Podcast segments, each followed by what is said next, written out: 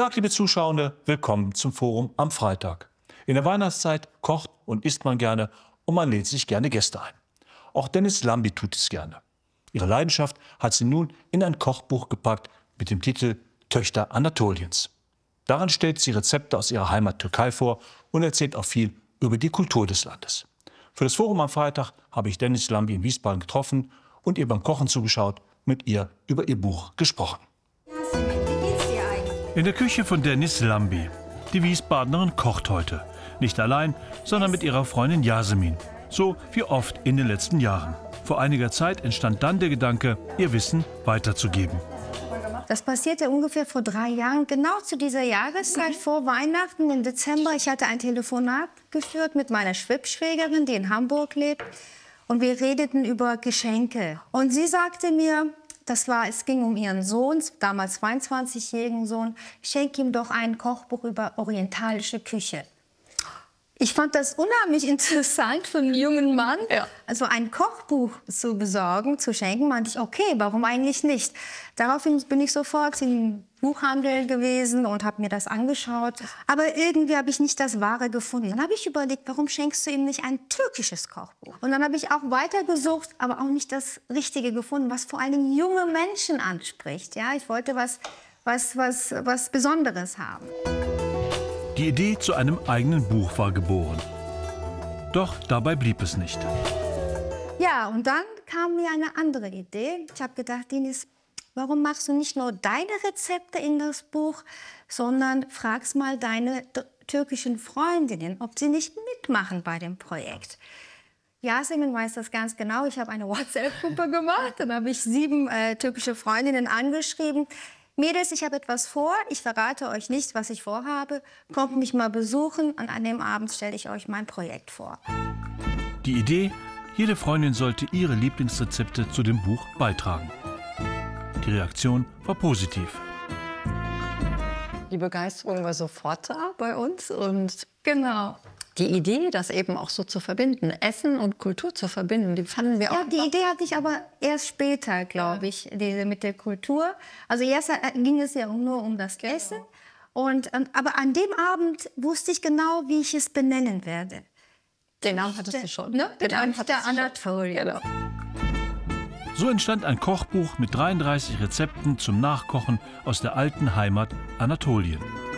Wir bezeichnen ja Anatolien nicht nur dem östlichen Teil der Türkei, was meistens ja. leider in Verbindung gebracht wird. Anatolien ist ja das ganze, ganze Türkei, ganz Kleinasien, bis auf die Spitze, bis zum europäischen Teil. Das ist ja dann Europa, aber Anatolien ist 97 Prozent der Türkei ist Anatolien. Das heißt, wenn ich von Westanatolien rede, rede ich von den Ägäis.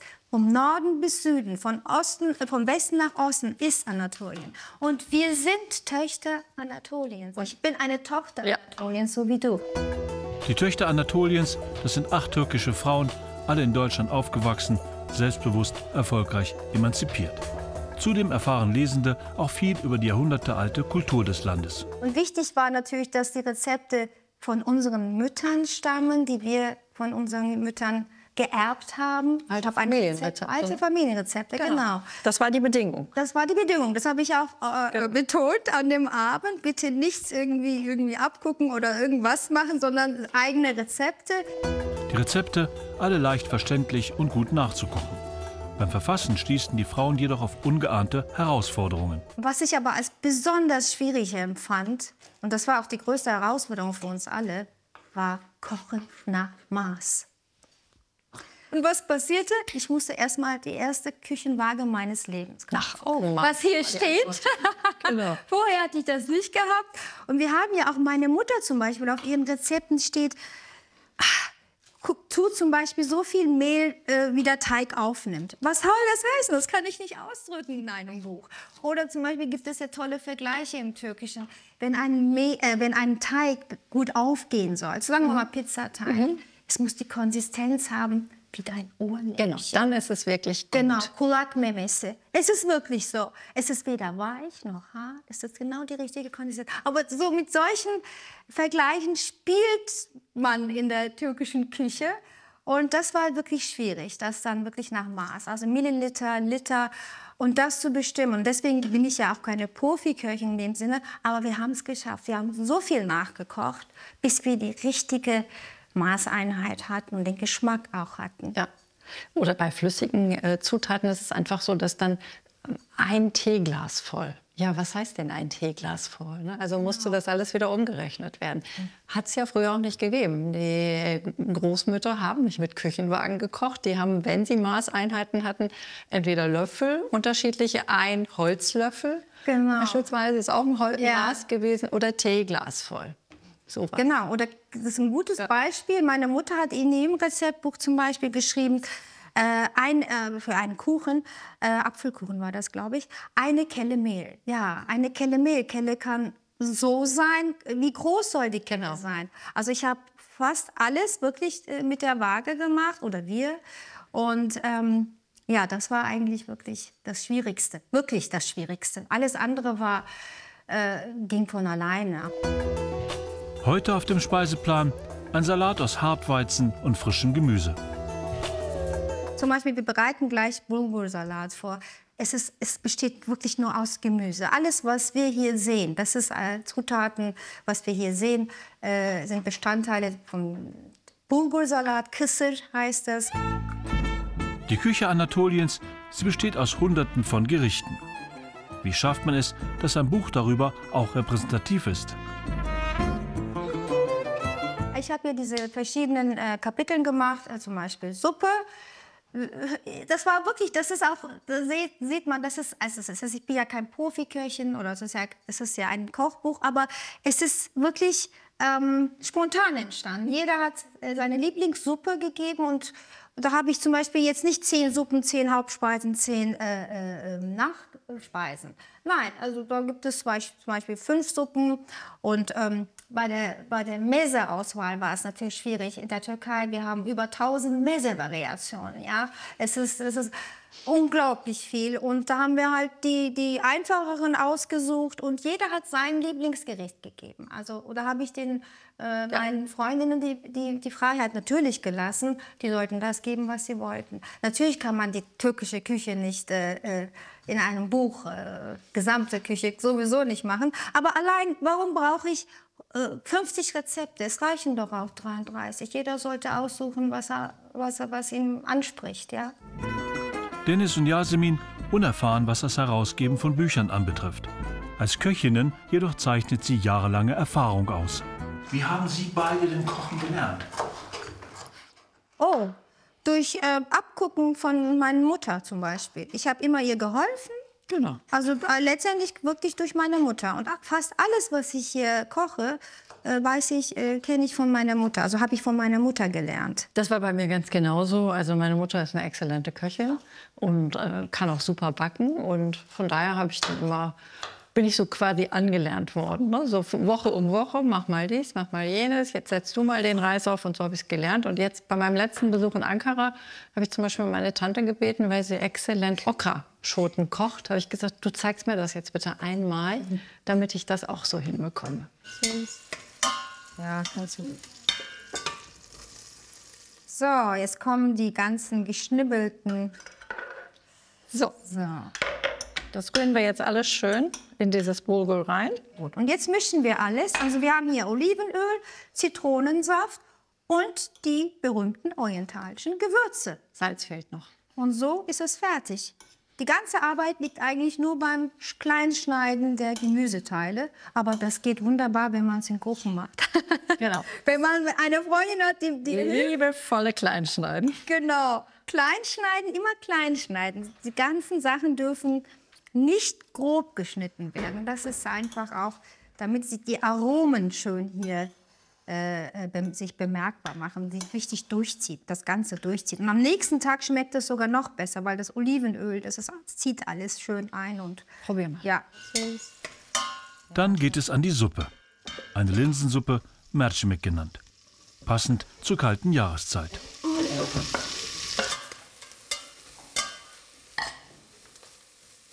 Ich habe das mit Brühe gemacht. Man kann es natürlich auch mit Wasser machen, aber mit Brühe, mit Gemüsebrühe schmeckt es einfach sehr, sehr schön, sehr gut.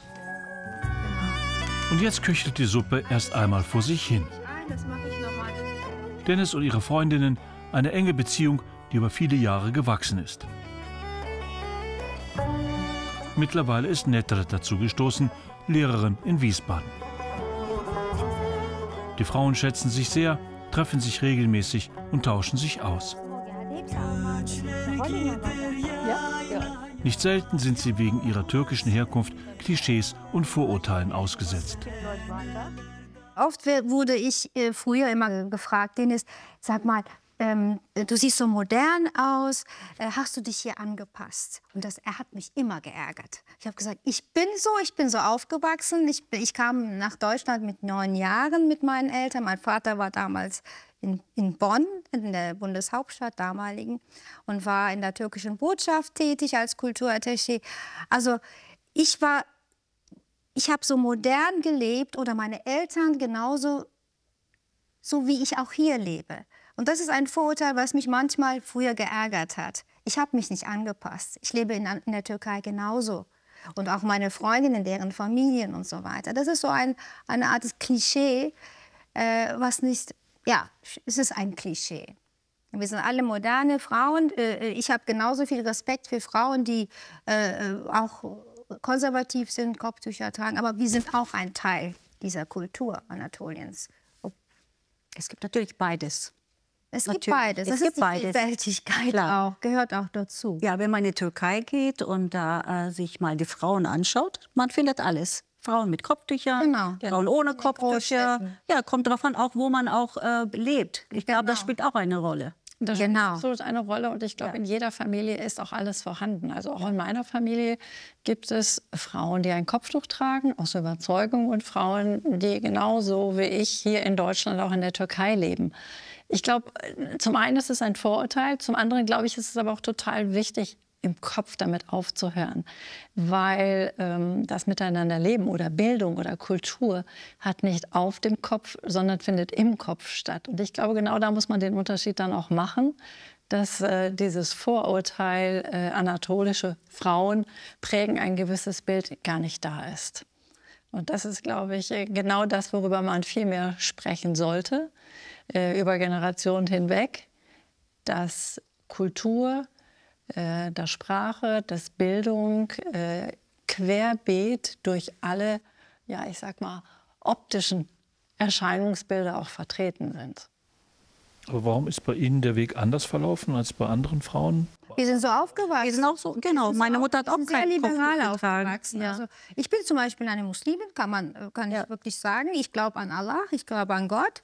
Ich übe es vielleicht nicht so stark aus wie eine konservative türkische Frau, aber das gehört auch zu mir. Und äh, wie gesagt, wir sind liberal aufgewachsen. Äh, äh, wir haben es, Mustafa Kemal Atatürk hat ja auch das Land modern, modernisiert 1923. Und dazu gehörte auch die Gleichstellung der Geschlechter. Und das spielt auch eine große Rolle dafür, dass wir sind, wie wir jetzt auch sind. Ja? Das hat nichts mit Europa zu tun, das hat letztendlich mit dem Staatsgründer auch zu tun. Liberal aufwachsen, Selbstbewusstsein und Wahlrecht der Frauen. Die Türkei hatte 1934 Genau. äh, Wahlrecht äh, für Frauen bekommen durch Die gab es in manchen Ländern in Europa Genau, gar nicht. In Italien 1944, in der Schweiz 1900, ich glaube Ja, viel 70er später. Jahre. Ja, Jahre. später, ja. Also das muss man auch sagen. Also ähm, ähm, das spielt natürlich. Ja, ich glaube, die. Familien spielen eine große Rolle. Ja, Inwiefern? ja. Wieso? Wie, nein, die Familien, wie die Kinder aufwachsen, vor allem Ja. die Mädchen aufwachsen. Für meine Eltern war es sehr wichtig, dass wir alle, wir sind drei Schwestern, dass wir alle studieren, einen Beruf ausüben, dass wir in der Gesellschaft, äh, sagen wir mal, auch nicht vom Mann später abhängig sind, von unseren Ehemännern, dass wir unser eigenes Geld verdienen können, wenn irgendwas schieflaufen sollte später. Man weiß es im Leben nicht. Also das war für meine Eltern sehr wichtig. Ja. Ja. Und das, deswegen meine ich, die Familie ist, äh, wie Genau. die Kinder fördert, ist, ja. Das Essen ist fertig, es wird aufgetischt. In der ersten Auflage ist Töchter Anatoliens bereits vergriffen, die zweite Auflage verkauft sich genauso gut. Und mittlerweile haben auch schon große Verlage Interesse daran gezeigt. Ja, guten Appetit. Afiyet olsun. Evet.